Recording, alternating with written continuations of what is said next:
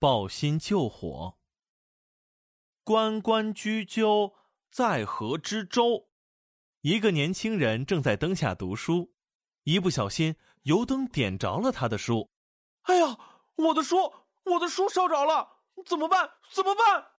年轻人急得不知道怎么办，他胡乱捡起了一根大木材，对着书咚咚咚的拍了起来。啊，快熄灭！快熄灭！书上的火焰只有拇指那么小，很快就被大木材拍灭了。啊，真是太好了！还好我的书没事儿，这本书可是我的宝贝儿呢。这天，年轻人一边背书一边朝家里走。走着走着，他看见远处冒烟了。哎呀，前面好像着火了，烟好大！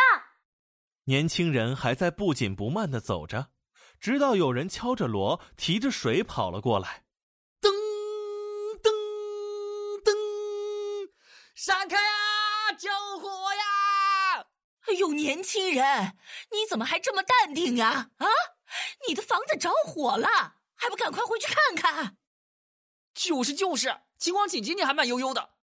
哦哦，什么？是我的房子着火了？年轻人擦了擦眼睛，这回看清楚了，自家的房子正冒着黑烟，红红的火苗像舌头一样，就要把整座房子吞噬了。哎呀，糟了，我的房子呀！年轻人撒开脚丫子就往家里跑，他哪里见过这种场面？望着熊熊燃烧的大火，年轻人一下子吓呆了，不知道怎么办才好。邻居跑来了，摇着头对年轻人说：“哎呀，你呀，站着干嘛呢？赶快救火呀！”年轻人一下子回过神来：“啊，对哦，我要赶紧救火，救火，救火！”哎呀，这个书呆子！年轻人摊着两只手，像热锅上的蚂蚁一样在原地打转，嘴里不住的自言自语：“啊，啊，对，对，救火，赶紧救火！用什么救火呢？啊，对了，那天我的书着火了，就是用木材灭火的。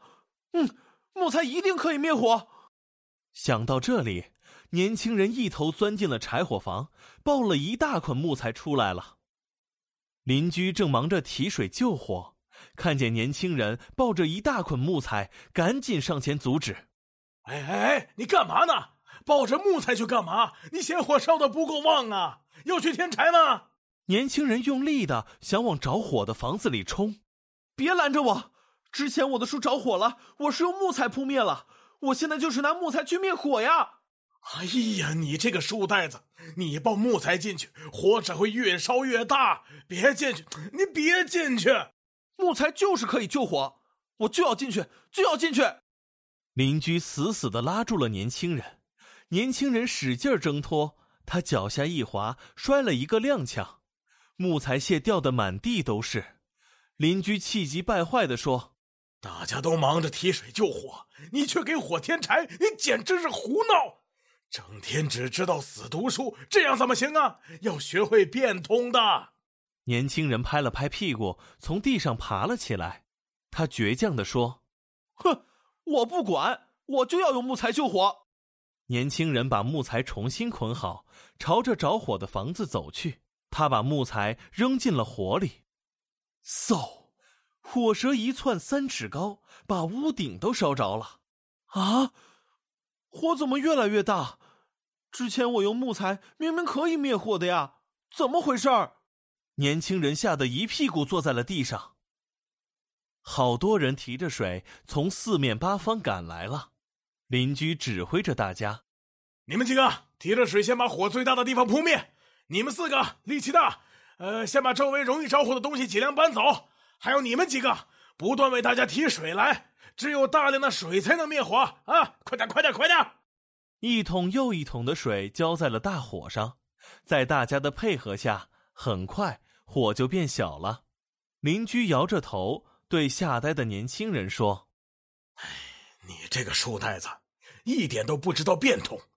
之前你的书着火了，但是火焰只有拇指那么小，木材那么大，当然可以拍灭了。但是这次火焰这么大，都窜上屋顶了。”你抱着木材进去，只会让火越来越大。成语“抱薪救火”出自《史记·魏世家》，薪指柴草。成语的字面意思是抱着柴草去救火，现在常比喻用错误的方法去消除灾祸，结果使灾祸反而扩大。